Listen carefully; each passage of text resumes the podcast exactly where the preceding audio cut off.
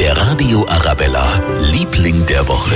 Heute in genau 50 Tagen geht es los mit der Wiesen. Hunderte Leute geben da gerade richtig Gas, damit dann auch wirklich alles fertig ist am 21. September.